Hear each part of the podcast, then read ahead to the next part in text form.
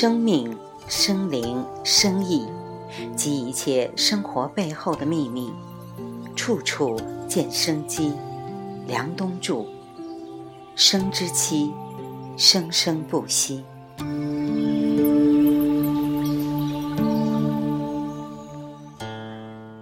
佛家的智慧来自于什么呢？来自于真正意义的物随心转。就是说，世界只不过是一组又一组我们心念心意临时组合的幻象。就像量子物理学这些年研究的结果一样，那就是观察的结论与观察者的主观判断有关。我们所感知到的这个世界，无论是眼睛看见的，还是耳朵听见的，或是鼻子闻到的，还是身体摸到的，甚至想到的，我们称之为色、声、香。味触法的，佛家认为都只不过是一个临时的幻象，它是临时的，它过去不曾有，未来也不会有。对于这种状况，他们不执着，不强求。所以，甚至我认识一些和尚，他们的身体未必有多好，但是他们并不以为然，也不那么在乎。甚至，在某种程度上，隐隐的让我感觉到，他们也在享受身体给他们带来的痛苦，因为他们似乎有这样一个潜台词，认为现在这一切身体上的痛苦，都是过去的他们的无名带来的一个结果，只需要接受它就好。所以。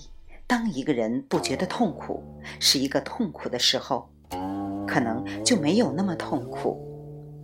就像当一个人不觉得爱情是爱情的时候，爱情就不会对你造成伤害，你就会享受爱情。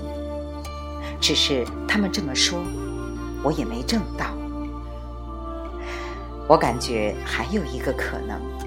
就是现在真正以禅定呼吸法门来修身修心的和尚不太多了，我只能说不太多了。朱清时教授曾经跟我说过，在民国时期曾经有一个和尚叫传播，他当时在金顶上结庐，那儿很冷，他常年只穿一件单衣，活到九十多岁。但是现在的峨眉山，关于他的记载几乎没有。朱清时教授通过各种方法寻找，接触到一位九十几岁还俗的老先生，当年做过传播老和尚的侍者，跟朱教授描述那一代真正的身心合一、身心健康的修行者的样子。你可以想象，一个人在金顶上修行，蛇虫老鼠，包括各种大小的动物，看见他的时候都不会伤害他，说明什么？我猜想，他们已经拥有一切和动物交流的心心相印的方法。可能，我只能说可能，任何生物在非语言的底层即灵性层面是相通的。当一个人到一定境界的时候，人畜无害，所以他不危害别人，别人也不危害他，而且他好像吃的很少，完全不遵守能量守恒定律，他所吃下去的东西完全不足以维持他日常身体的消耗，但是好像他也活得很长。包括我的道家老师张志顺道长，我亲眼目睹他经常一天吃很少很少的东西，但是老道长在终南山上连走八个小时都不停下来的。有一次，他带着油麻菜与他一起去爬山，其他人都累得走不动了，老先生也没有停下来，也没有走得很快，只是悠悠地说。你们就是背的太多，心里装的东西也太多。我见过几位这样的长者，九十五岁以上的长者，以我自己的观察和听他们的讲述，我相信一个人把自己的身心安顿在一个合适的位置，世界观真正通达的时候，是没有气脉阻塞的。所以为什么在佛教里面有一位药师琉璃光如来？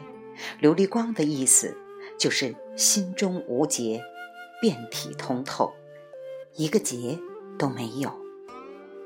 我们升起一次贪嗔痴，就会让一小组的细胞不那么自由自在的开合，就为之气结。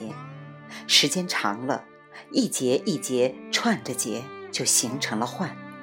所以，佛家的修行法门，我想可能是基于这样的一种理解而来的。而儒释道三家最后其实也在相互借鉴。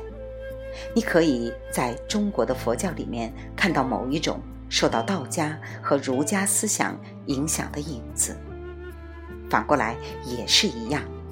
中国文化的儒释道三家合流的特征还是。很明显的，但是无论如何，以我个人的观察，一个好人未必能够长寿，但是能够活过一百岁的人，都不会太坏。它是必要条件，不是充分条件。仁者寿这句话是有道理的。你再想一想，国外的特蕾莎修女都是一样的。儒释道三家生命观在表达方法上有些许不同，但是我个人认为内里是一样的，而且对于自己的内在生命都是非常珍惜的。佛家的人也讲人生难得，都是非常珍惜这个身体的，而且非常珍惜身体里面拖着身体的那个。禅宗有一个很著名的公案，叫做拖死尸的是谁？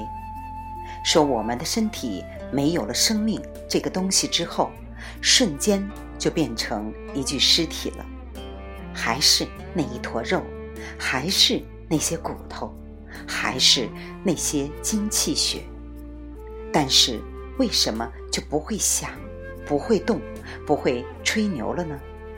是什么拖着这一具死尸走来走去呢？这是禅宗经常讨论，也不断在追问的问题。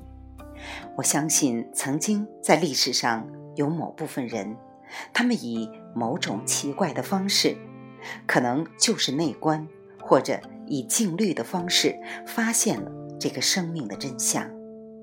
所以，你再来看《大学》里面知止。而后能定，定而后能静，静而后能安，安而后能虑的时候，你才不得不说，其实他们的差别没有我们想象的那么大。他们说的是一回事儿。所以，讲到这里，就要问我们每一个人这个问题了：你是否安静地思考过一些什么特别重要的问题？我现在衡量一个人其中的一个标准，就是这个人到底花了多少时间去问自己这一些可能已经没有意义的问题，而且我相信，也许这一些问题的答案，在未来五年就是人类最后的那一点价值。未来五年最后的价值就是这个东西，我们称之为。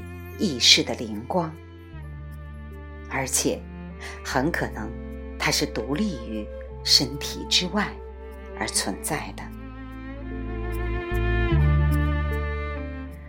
未完待续，凉冬处处见生机，生之期生生不息。来自清音耳语子清分享，欢迎订阅收听。